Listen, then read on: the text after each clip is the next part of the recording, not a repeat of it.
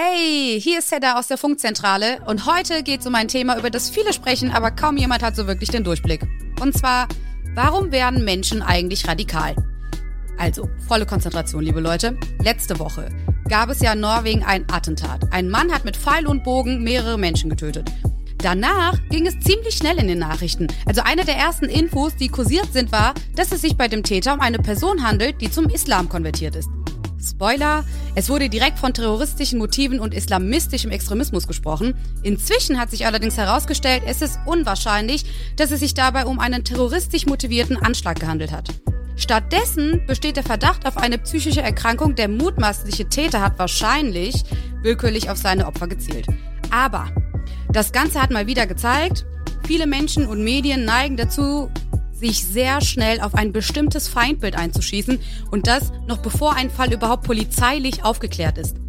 Dadurch werden einfach nur Vorurteile weiterhin verstärkt, wie hier gegen Menschen mit muslimischem Glauben. Überraschung. Dabei kann die Bereitschaft, gewalttätig zu werden, super viele verschiedene Gründe haben und muss nicht immer direkt religiös motiviert sein. Und trotzdem ist es auch wichtig, über Radikalisierung und Extremismus im Zusammenhang mit Religion zu sprechen, um zu verstehen, wie es überhaupt dazu kommt und wie man Menschen wieder deradikalisieren kann. Deswegen habe ich heute Younes von unserem Format Datteltäter eingeladen. Der hat nicht nur Islamwissenschaften studiert, sondern auch mit Menschen zusammengearbeitet, die sich aus religiösen Motiven radikalisiert haben und zum Teil auch straffällig wurden. Hi Younes, toll, dass du heute mit am Start Hallo. bist. Ja, danke für die Einladung. Ganz kurze Vorstellungsrunde. Du bist ja quasi Head of Datteltäter und ihr macht ja Satire über muslimisches Leben und Rassismus in Deutschland. Das ist ja aber nicht dein einziger Job gewesen. Ähm, du hast dich ja auch schon auf viel ernsthaftere Weise mit dem Islam auseinandergesetzt und zwar als sogenannter Deradikalisierungstrainer. Was hast du da gemacht? Also ich habe während, also parallel zu Datteltäter damals noch als Deradikalisierungstrainer gearbeitet, damals für den äh, für einen Träger, der nennt sich äh, Violence Prevention Network und dort in dem Projekt Kompass, da bin ich mittlerweile nicht mehr, ich konnte halt beide Jobs halt nicht mehr machen, das ist der einzige Grund da war ich tatsächlich nicht mehr in der Extremismusprävention an sich, sondern ich hatte mit Menschen zu tun, die selbst schon radikalisiert waren oder auf dem besten Weg dorthin. Und wie der Name schon sagt, die Radikalisierung, also eigentlich hatte ich es wirklich mit Menschen zu tun. Die steckten schon tief drin, aber ich hatte eben gerade auch erwähnt, die waren auf dem Weg, weil manchmal wurden wir auch zu Fällen geladen, wo es nicht ganz klar war und wir sollten dort beratend zur Seite stehen oder schon mal, wo es eigentlich in die Prävention eher fiel. Konkret, was bedeutet das? Ich habe überwiegend in Gefängnissen gearbeitet, teilweise mit IS-Rückkehrern, das heißt, die waren in Kampfgebieten unterwegs, kamen zurück und dort galt es halt, diese Beratungsgespräche mit ihnen zu führen, um, naja, genau, einen Weg rauszufinden. Die Voraussetzung dafür war aber auch, dass wir natürlich nur mit Menschen zusammenarbeiten konnten, die diesen Weg gehen wollten. Das macht in der Beratungs- bzw. in der Deradikalisierungsarbeit einfach nur so Sinn, weil wenn niemand nicht will, dann will er halt einfach nicht. Also vor allem, wenn er mit uns nicht reden will. Die Veränderung muss von ihm ausgehen. Wir können da immer nur einen Raum bieten. Genau, also das ganz grob, ja. Wie kamst du denn dazu, eigentlich Deradikalisierungstrainer zu werden? Das war bei mir tatsächlich keine so richtig bewusste Entscheidung, ah, das gibt es auf dem Berufsmarkt und ich mache das. Das war zu dem Zeitpunkt, also wie gesagt 2015, das war ein Programm, was neu ins Leben gerufen worden ist, auch hier in Berlin und ich wurde angeworben, mehr oder weniger. Also eigentlich über einen anderen, ein Kollege, der damals schon in diesem Projekt in Hessen war der wiederum hat gesagt, ey, in Berlin wird jetzt auch ein Büro aufgemacht, auch dieses Projekt ins Leben gerufen, hättest du vielleicht Interesse? Weil das Problem oder die Herausforderung, vor denen die standen, waren, äh, entsprechendes Personal zu finden, weil es gab keine Ausbildung. Es gab keine Ausbildung zu einem Deradikalisierungstrainer für religiös begründeten Extremismus im Bereich ne, Islamismus etc. Das gab es bis dahin nicht. Und deswegen haben sie geschaut, okay, dann gucken wir nach Leuten, die eine einigermaßen pädagogische vielleicht sogar Erfahrung haben oder Islamwissenschaften studiert haben oder sich in diesem Umfeld muslimische Community und diese ähm, muslimische Arbeit, in Anführungsstriche, ähm, geleistet haben oder sich auskennen. Und bei mir fiel so ziemlich alles eigentlich da rein. Also zehn Jahre in der ehrenamtlichen muslimischen Community unterwegs gewesen. Ich habe drei Jahre lang als Lehrer, Grundschullehrer gearbeitet. Äh, zwar habe ich Pädagogik nie studiert, das war so mehr Learning by Doing. Aber es kam auch noch von Violence Prevention Network auch noch eine einjährige Ausbildung hinzu als Anti-Gewalt- und Kompetenztrainer. Also das mussten wir dann auch durchlaufen. Ähm, und so kann man sich das vorstellen. Und so bin ich da hingekommen. Ich hatte einfach Bock, ja, ey krass, ist mein Themenfeld. Ich wollte sowieso in diesem Bereich arbeiten. Ähm, und ich, ich habe genügend Leute auch getroffen in meinem Leben, die so eine sehr, sehr, sehr fragwürdigen, ähm, ähm wie sagt man, Ansichten hatten und habe auch diese Gespräche geführt. Ja, kann ich mir vorstellen, ich mache das. Nice. Äh, noch eine kleine Frage. Das sind ja dann super unterschiedliche Ansätze, die du hast. Auf der einen Seite super funny Datteltäter und auf der anderen Seite jetzt quasi so die letzten Jahre äh, als Deradikalisierungstrainer. Wie war das denn für dich? Wie, wie konntest du da so die Brücke schlagen? Äh, das eine befeuerte zumindest contentweise das andere, könnte ich gut sagen. ähm, ich konnte sehr viel aus der Arbeit natürlich schöpfen, aber auch aus Erfahrung in der muslimischen Community. Ähm, das Lustige ist, ich hatte dann irgendwann auch an einem bestimmten Zeitpunkt dann so ein bisschen die Sorge, dass sie mich im Gefängnis erkennen. Das kam auch mal vor, äh, dass sie wussten, ey, dich kenne ich doch. Aber ähm, das Lustige ist, dass zwei, die ich dann selber auch betreut habe, die das dann mitbekommen haben, die Videos extrem lustig fanden. Normalerweise, gerade diese Gruppierung, also die würdest du wahrscheinlich mit unseren Videos nur weiter in die Radikalisierung treiben. Also radikalisierte Gruppen erreichst du mit solchen Videos nicht. Ne? Also Prävention ja, möglich, aber nicht deradikalisierend mit solchen Videos. Aber der fand das, also er war aber auch raus schon, ne? Aber er, nur um ganz kurz ein Beispiel zu nennen, der Typ war, ähm, der hat sich den Taliban damals noch angeschlossen und der hat sich die Videos angeguckt und meinte, ey, das ist so gut und das muss man doch als Prävention nehmen und der fand, der ist da voll aufgegangen. Das war sehr lustig, ähm, das war ein sehr lustiger Moment. Oder wo ich in irgendeiner, weil die gucken dann auch sehr gern Talkshow-Sendungen, wo ich da ein, zwei Mal aufgetaucht bin, da haben sie mich dann wieder erkannt. Ähm, es gab aber auch ein, zwei Mal die Fälle, wo sie, ah, ich kenne dich, ja, du bist der von, naja, ich will nicht mit dir reden. So, das gab's auch, ja. ja nee, Entschuldigung, das war nur einmal vorgekommen. Das ist nur ein einziges Mal. Ja gut, ne, man kann halt, man, man, kann den Menschen nicht immer alles geben. It is what it is. nee, ja, das war auch absolut okay. Das war auch absolut okay für mich. Das war auch so, ey, wenn du nicht mehr, das kann ich auch verstehen. Ey, alles gut. Okay, erstmal kurz vorweg. Radikalisierung und Extremismus kann ganz verschiedene Motive haben. Das habe ich ja eben gerade auch schon gesagt. Religion ist ja nur eines davon. Man kann sich zum Beispiel ja auch durch rechte Ideologien radikalisieren. Aber einfach nur jetzt nochmal grob für das allgemeine Verständnis. Ab wann ist man denn eigentlich radikal? Also von Radikalisierung oder von radikalen Einstellungen kann man wahrscheinlich am einfachsten davon sprechen, wenn man eine äh, Fremd- oder wenn man eine Eigengefährdung ist für die Gesellschaft, für sich selbst und das in Kombination mit Gewaltanwendung. Also wenn du gewalttätig bist, äh, für deine Überzeugungen auch bereit bist, gewalttätig zu werden an Unschuldigen oder was auch immer, dann ist das eine Form der Radikalisierung und der Radikalität. Radikale Gedanken zu haben, das muss man im Einzelfall dann beobachten und dann muss man schauen, okay, was ist schon äh, radikal. Ne? Es ist halt zum Beispiel sehr radikal zu sagen, ich will mit dieser deutschen Gesellschaft, ich will komplett mit Menschen nichts zu tun haben. Ich hasse Menschen. Das ist definitiv eine radikale Einstellung, ähm, weil das auch schon in der Sprache sehr auch schon Form der Gewalt halt äh, haben. Aber es ist noch keine Aktivität an sich. Ne? Aber es ist eine radikale Einstellung, die man hat. Ich weiß nicht, ob ne, das schon reicht, weil, wie gesagt, das müsste man auch nochmal von Fall zu Fall einschätzen können, ja. Also gerade bei religiös begründeten Extremismus, wenn man da jetzt tiefer reingehen will. Mhm.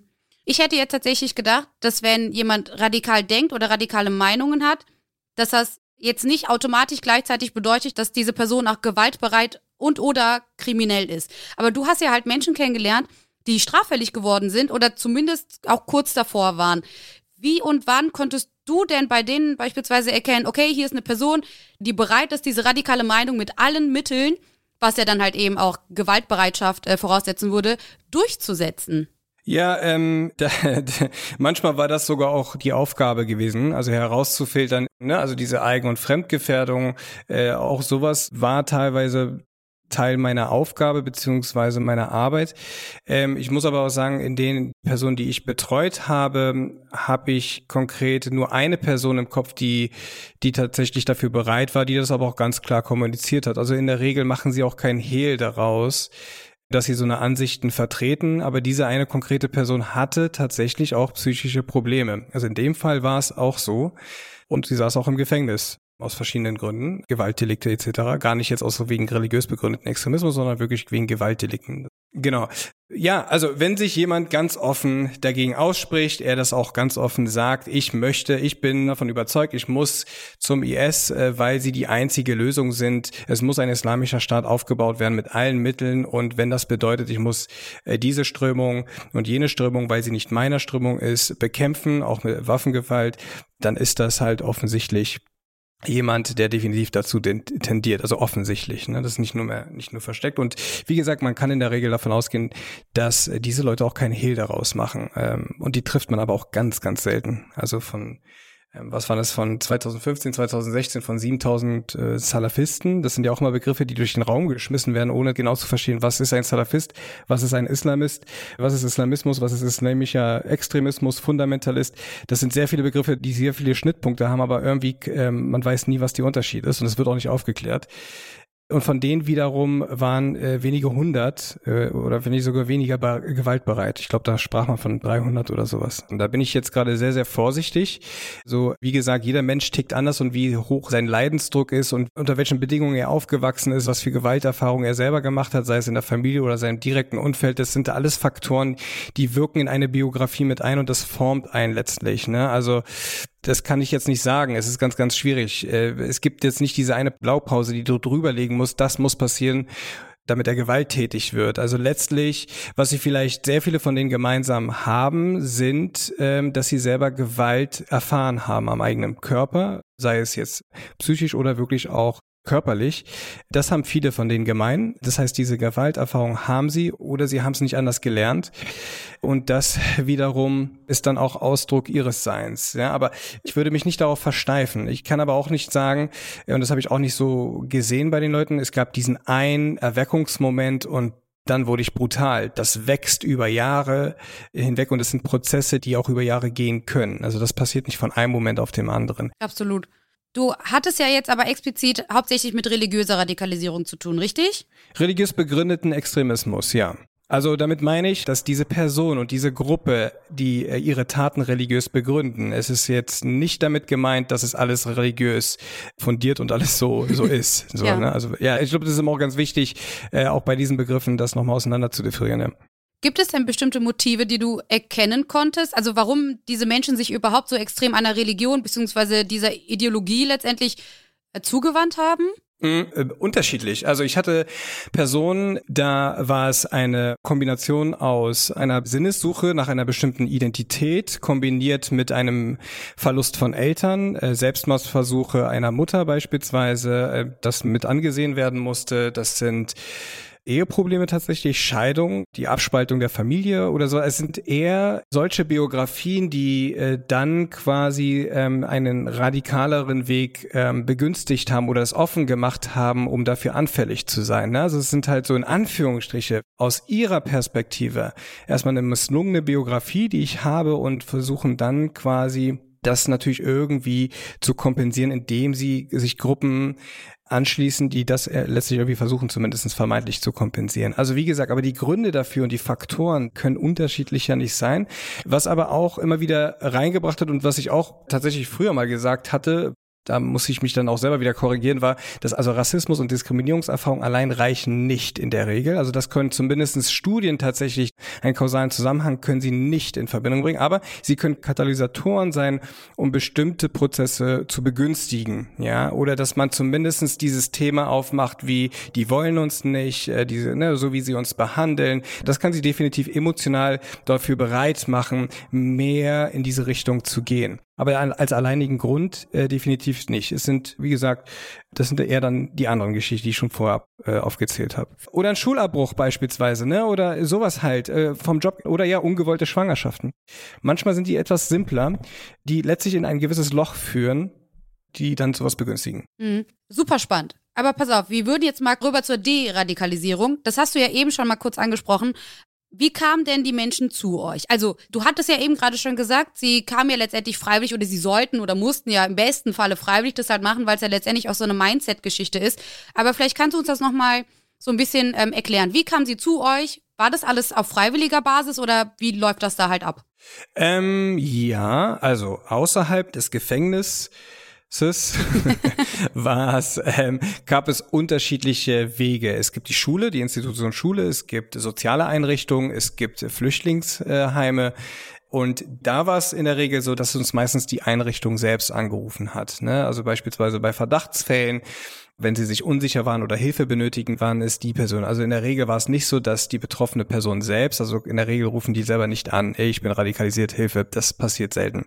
Weil natürlich, also beispielsweise wirklich Radikalisierte, die sehen sich ja gar nicht als radikal oder sehen sich nicht als radikalisiert oder was auch immer. Äh, und die würden in der Regel auch nicht anrufen. Nochmal, wir sprechen von Leuten, die unser Angebot annehmen. Das sind Leute, die wirklich was verändern wollen. Im Gefängnis selbst wird beispielsweise dieses, da wird ein Aushang gemacht, dass es so ein Angebot gibt und die können sich dann freiwillig auf so eine Liste schreiben, ähm, eintragen, dass sie dort an diesem Programm teilnehmen möchten. Aber auch da gibt es einen Filter, durch den die gehen müssen, weil wir natürlich dann auch, jeder, der sich auf die Liste einschreibt, hat prinzipiell die Möglichkeit, mit uns zusammenzuarbeiten, aber wir müssen halt schauen, aus welchen Motiven die hier sind. Es gibt nämlich dort auch Leute, die schreiben sich auf die Liste mit dem Gedanken, dass das äh, günstigere, wie sagt man, dass das haftmindernd eventuell wirken könnte. Mhm. Es gibt wiederum andere, die erhoffen sich schon, dass sie auch beweisen können durch dieses Programm, dass sie nicht radikal sind äh, und das mit ehrlichen Absichten tatsächlich, das gibt es auch. Genau, und dann gibt es wiederum andere, die haben tatsächlich ein Interesse, sich zu verändern und die wollen das mal durchgehen und die wollen das auch probieren. Also das gibt es alles. Aber man muss sich das auch so vorstellen im Gefängniskontext, die haben in der Regel auch nichts zu tun den ganzen Tag.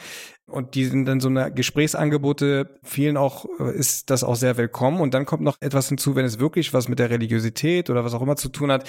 Auch diese Angebote sind noch weniger. Und das nehmen sie dann auch dankend an. Es kommt aber auch darauf an, wer dein Gegenüber da ist. Ne? Also auch da waren die, als wir dann reingekommen sind, das heißt, wo wir bewusst auf Leute mit einem entsprechenden ähm, Hintergrund gesetzt haben, meistens ähm, muslimischen Background oder zumindestens halt die so aussahen wie die. ähm, weil das sind sie auch da, also als wir angefangen haben, waren sie das nicht gewohnt. Normalerweise sind Leute, die so aussehen wie ich auch, äh, die, die waren mit Insassen. okay.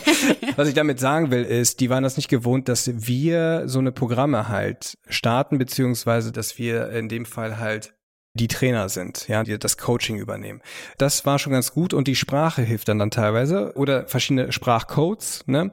Und das religiöse Know-how, das heißt, man kannte sich aus, da war von Anfang an so ein, ein gewisses, aha, okay, cool, der Typ weiß, wovon er redet. Er ist nicht so ein, keine Ahnung was, er will mich jetzt hier irgendwie, irgendwie, keine Ahnung, Trick 17 machen und ich sag hier was Falsches oder was auch immer. Oder dass sie das Gefühl hatten, auch, vor allem auch das Gefühl, dass sie frei sprechen konnten, wenn sie davon sprechen, ja, ich bin für die Scharia oder was auch immer, dass sie nicht sofort als ein radikaler Mensch abgestempelt werden, sondern dass man das irgendwie einordnen kann. Also was genau bedeutet das? Ne? Also, oder wenn jemand beim Gebet laut Allahu Akbar schreibt, dass das nicht sofort in eine Schublade gepackt wird, was sehr oft gemacht wird, sondern wir können das einordnen. Und das war denen auch wichtig. Das heißt, dieses Vertrauen, das ist das Erste, was wir versuchen in diesen Gesprächen herzustellen. Das ist nicht etwas, was wir künstlich versuchen herzustellen, sondern wo wir sehr, sehr offen und sehr transparent sein müssen. Wir sind immer offen damit, wer wir sind.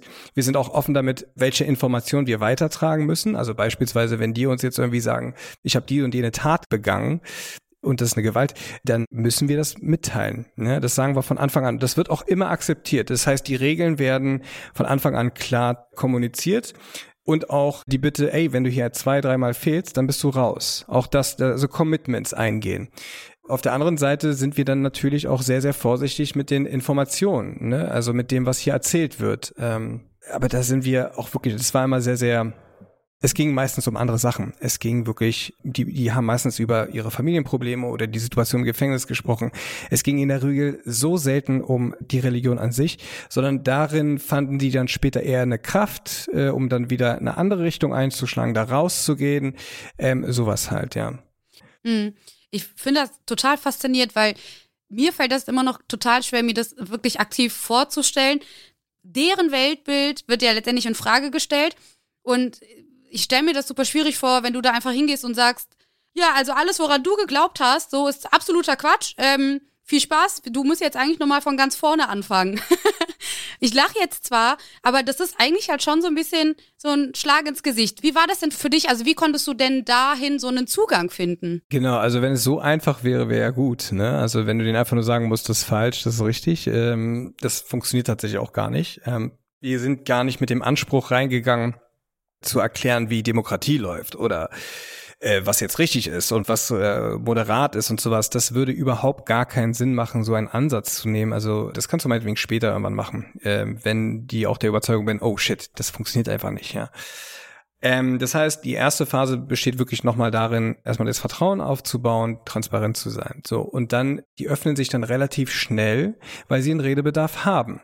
Du musst da auch wirklich, ähm, äh, nochmal, ich glaube, also wir haben es mit Biografien zu tun, die ein Leben lang immer nur enttäuscht worden sind, die, die ein Leben lang oder viele von denen ähm, ähm, hintergangen worden sind oder missbraucht oder was auch immer. Ne, das heißt, auch das muss mir als Berater, als Pädagoge, muss mir das bewusst sein, wie sensibel das hier gerade ist. Ne? Also wenn ich zum Beispiel zwei, dreimal zu spät komme und das habe ich gerade zum Schluss meiner Arbeit auch immer wieder, weil ich habe zwei Jobs gehabt, das war auch ein Grund, warum ich da aufhören musste, weil ich diese Verantwortung ist zu groß, als dass man da einfach so das nebenbei macht.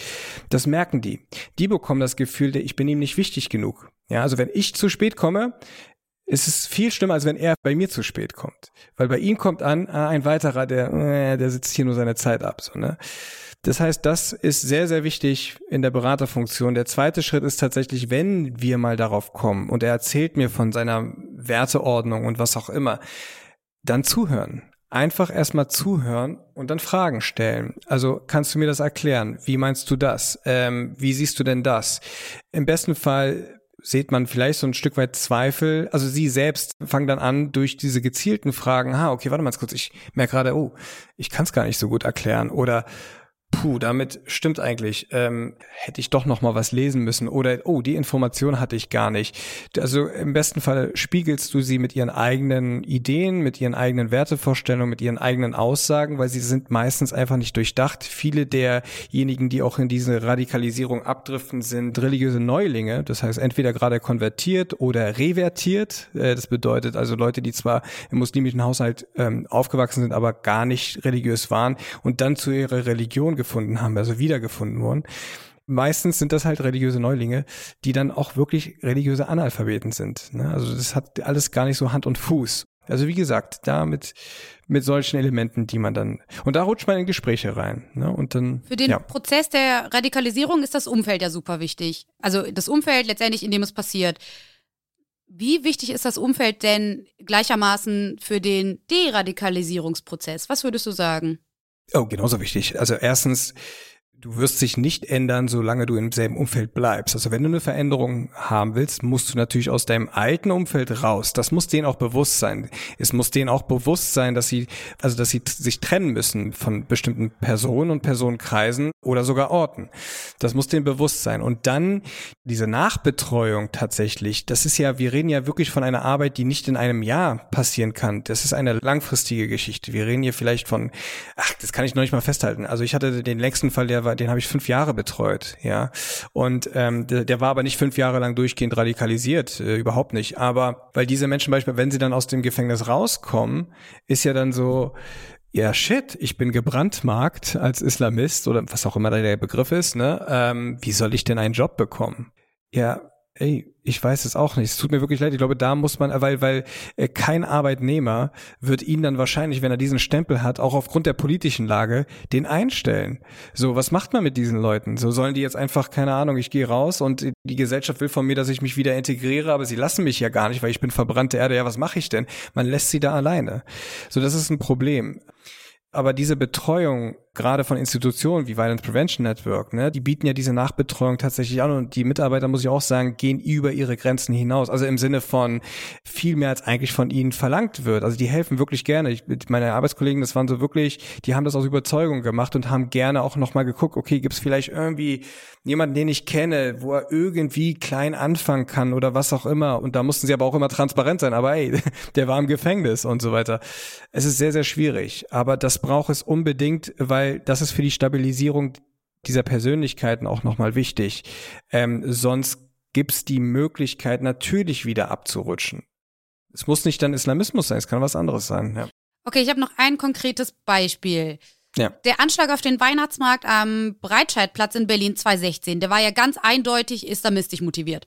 Danach wurde in den Medien halt wieder lang und breit das Fass um, um Integration aufgemacht. Warum? Also ich verstehe das halt nicht, was denn islamistische Radikalisierung letztendlich mit Integration zu tun hat. Was ist deine Meinung oder deine Einschätzung dazu? Ich weiß es auch nicht, äh, da muss ich ganz ehrlich sagen. Ich habe es jetzt nicht mehr so im Kopf, wie die Narrative damals war, weil dieses Wort Integration ploppt einfach so inflationär für alles auf, was irgendwie falsch läuft mit uns, so ne. Und ähm, das wird einfach rausgeholt und irgendwie ist es so eine Worthülse, so eine Phrase ohne Inhalt. Ich verstehe nicht, was das bedeutet, weil dieses Wort auch für mich benutzt wird. Was habe ich also ne, der der im Prinzip eigentlich alles schon getan hat, um das zu erfüllen, aber es reicht ja noch nicht aus. Und deswegen verstehe ich ich weiß nicht, was sie damit wollen. Ich kann es dir auch nicht sagen, warum das eigentlich fast immer im Kontext von Muslimen auftritt oder mit arabisch-türkischen Background. Das kann ich dir beim besten Willen äh, nicht sagen. Ich habe dann natürlich irgendwie so meine eigentlich habe ich nicht meine Erklärung, ich bin dann nur noch verwirrt. Ich kann es auch nicht mehr ernst nehmen. Ich habe auch gar keinen Bock mehr, dieses Wort tatsächlich auch so in den Mund zu nehmen, weil ich es nicht äh, verstehe. Und ich glaube aber, ein sehr guter, also ein Buch, Buchempfehlung vielleicht, der Aladin Mafalani beispielsweise, der hat auch jetzt das neueste Buch, ich muss mal gerade gucken, wie das heißt, Wozu Rassismus, ein sehr, sehr guter, belesener Mann, der die Dinge sehr gut benennt und auf den Punkt bringt. Also wenn ihr da wirklich mehr dazu lesen wollt, nehmt euch diese Bücher in die Hand. Ihr werdet es mir danken, glaube ich, weil der Mann ausgezeichnet auf diesem Gebiet ist. Ja. Absolut. Also was ich mir halt auch einfach nur bei dem Thema denke, ich scheue mich ja auch nicht davor, mal auch mal so meine Meinung mal kundzutun. Ähm, was ich mir halt denke, ist, ganz ehrlich, so bei Rechtsradikalen, da fragt halt auch keiner nach, ne? Weißt du, die sind auch radikal, da passieren auch kuriose Dinge, da fragt auch keiner nach, sind diese Menschen dann auch überhaupt richtig in diese demokratische Gesellschaft letztendlich integriert oder nicht? Aber warum wird dann halt eben bei anderen Religionen äh, oder meinetwegen auch anderen Kulturen oder ähnliches halt irgendwie so dieses eine Fass aufgemacht? Okay, äh, aber das schließen wir hier. Hast du noch klare Handlungsempfehlungen? Was kann ich beispielsweise tun, wenn ich Anzeichen einer Radikalisierung in meinem Umfeld sehe. Mhm. Ähm, ja, ganz kurz nochmal korrigiert, weil ich den Namen nicht falsch sagen wollte. Aladin El Mafalani, da fehlt ein L einfach nur, um korrekt zu sein. Ähm, ja, was kann man tun? Es gibt diese Aussteigerprogramme. Es gibt mittlerweile, also glücklicherweise schon seit jetzt mittlerweile, ne, seit 2015 bundesweit. Violence Prevention Network ist nur ein Träger. Es gibt auch noch andere. Das muss man dann einfach ergoogeln, ob es dann in seiner Stadt gibt. Aber diese Institution, die würde ich anrufen unter Beratungsgespräche. Die sind in der Regel kostenlos. Ne? Und da kann man sich auch beraten lassen, telefonisch, wie aber auch ein äh, Treffen in Persona äh, abhalten. Das gibt es und das würde ich auch empfehlen. Das würde ich als erstes machen, ja. Mega. Also erstmal vielen, vielen, vielen lieben Dank. Das war super viel Input, das war super spannender Input.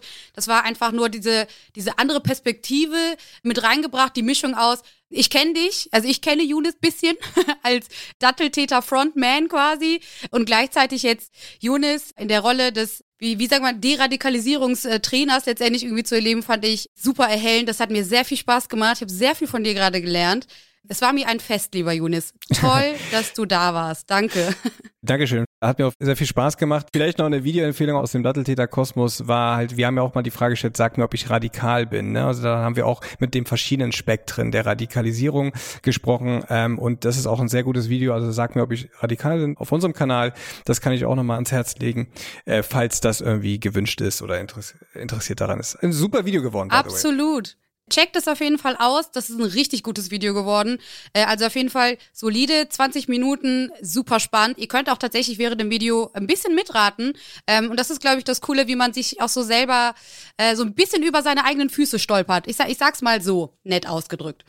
So, und wenn ihr jetzt noch ein bisschen mehr zu ähnlichen Themen hören wollt, checkt doch mal die Kanakische Welle ab. Die haben vor kurzem einen Podcast rausgehauen, unter anderem äh, auch mit Gülcan von den Datteltätern und die Frage beantwortet, Wer und was darf Comedy und worüber darf man eigentlich so lachen? Und once again zum Ende. Wir freuen uns natürlich wie immer über euer Feedback.